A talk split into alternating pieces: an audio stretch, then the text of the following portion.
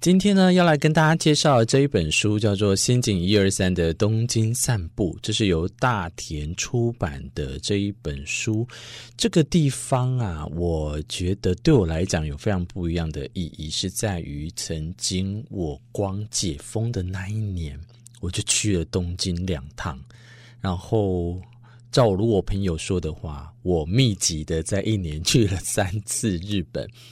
东京这两趟其实是会让我非常的疑惑，是我到底是为了什么去去日本？可是我却选择了东京，不加思索的时候，当然票价便宜也是有一个很大的关系。可是既然票价便宜，但是还会让你再去选在这个地方，而不是选其他便宜的地方，相对来讲，它就有一定它的魅力在。文学家家家教一定。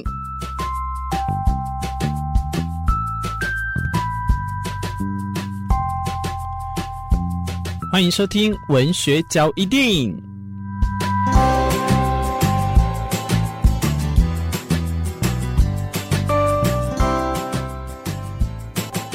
里面呢，刘梅里写的 JR 上野站公园口这一篇啊，结构其实非常的简单，但是从头到尾由主人翁回忆开始讲述自己哦，他从走过来的人生道路啊，你就可以知道他跟这个上野站呢有一个相关的重叠的，这怎么讲？蒙太奇的概念，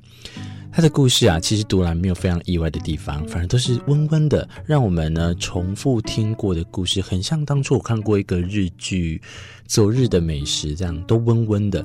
但是啊，那一些里面提到的不幸、倒霉、不公平的故事呢，不但一直没有改善过来，而且在进入二十一世纪以后的我们啊，也可以从另外一端的差距还越来越大。越远的发现当中，这些现象如今在世界上还是很多都在发生的，你不觉得吗？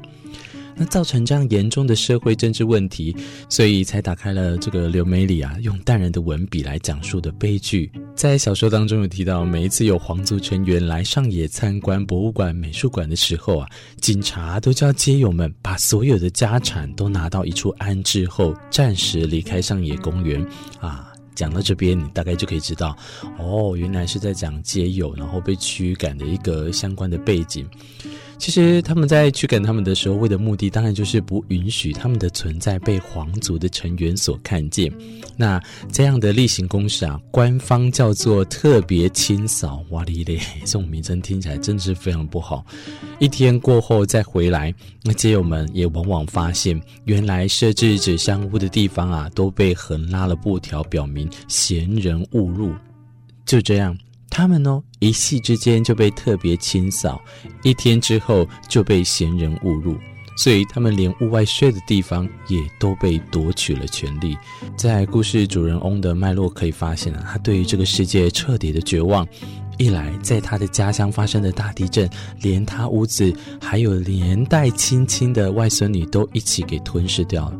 二来，在下雨寒冷的冬日里面。为了这个所谓的特别清扫，他也从常住在地上的上野公园被踢出了这个世界外。脑补一下，上野公园的正式名称叫做上野恩赐公园，是在大日本帝国时代曾经一时属于天皇的公园，后来成为自然灾害等发生的时候啊，都会让老百姓呢来避难的地方，所以呢，也才让东京都政府所有。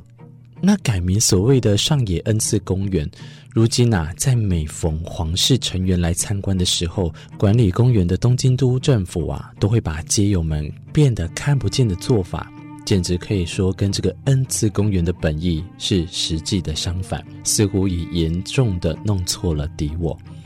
在东京上野公园，一方面是日本艺术文化的殿堂最集中的地方，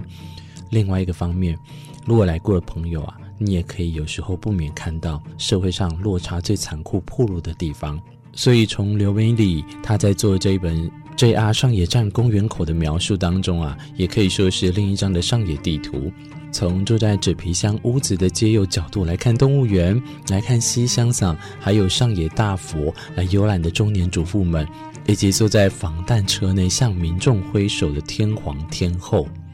哎，这个讲起来哦，刘美里他是韩裔的作家，那但是由于日本社会的民族歧视，被迫长期生活在多重边缘上的他，结果把日本这个国家所内涵的深刻跟矛盾啊，其实看得也挺透彻的。希望今天透过这本书啊，来去跟大家分享。还有回过头来，我知道大家都会想到基友的话，第一时间会想到台北车站外面哦，这个外围的。对于他们来讲，对我们来讲，或对照日本，或对照台湾等等，我希望透过这本书，可以让大家去想看看，诶，这样子对于我们当中启发了什么？那话说回来，他在这个书里面，还拿针对街友的清洁活动称为特别清扫，心底下无非是就是视他们为污点的所在，而这项行动又要在日本国宪法第一章第一条定义为国民统合之象征的天皇名义下施行的哦，这真是说来非常的奇怪跟讽刺哦。当然，你也可以说，故事最后的主人公的形象啊，像是被冷酷的社会判了死刑一般。住在东京的人应该都知道，在这电车误点是最常见的原因，就是对于社会绝望的人，在跳下铁轨的那一刻起。而正在月台上等候要等车的人啊，他们已经麻木的可以去理解发生这样的事情，但是也只能在那边等待着。当然，有为了事情而焦急的人们。他选择了离开，在这样上上下下的途中，车站到底像是我们人生的过季，还是我们应该要好好去审视的问题？每一站每一站重新的打扫，重新的整理我们的心情，每一个阶段呢？所以这是为什么跟大家介绍在这个章节里面，跟大家摘录在我们的另一张上野公园地图里面的哦，跟大家分享，这是由大田出版的书籍。我们下一集再相见喽，拜拜。各位正声台东台的听众朋友，大家好，我是台东县议会议长吴秀华。代表台东县议会全体同仁在这里向台东乡亲们拜年，祝大家吉祥富贵、龙光焕发、新春行大运！欢迎乡亲朋友们在春节期间来县议会走春、赏花、散心，晚上欣赏缤纷的美景灯饰。外出旅游的朋友一路平平安安，玩得开心，祝大家阖家团聚，新年快乐！台东县政府为了能更全面照顾身心障碍朋友创业，一百一十三年一月一号开始就开放申请身心障碍者创业营业场所租金以及购买设施设备补助。这是县政府新创福利政策，希望可以加惠更多的身障朋友。详细内容记得请上台东县政府社会处官网查询。连续举办五年的富里稻草艺术季又来喽！位在花莲县的富里乡罗山农特产品销售中心，连续五年举办了富里稻草艺术季。这一次的主题是动物迷踪稻艺之歌，有始祖鸟、台湾蓝鹊、猫头鹰、企鹅，透过在地编织出栩栩如生的鸟类艺术作品，结合音乐市集，还可以打卡游玩送东西。不知道东部还要去哪里，就给自己一个出去玩的机会吧！活动就在富里乡农会罗山展售中心还能免费停车哦！第五届富里稻草艺术季，花莲县富里乡农会欢迎你。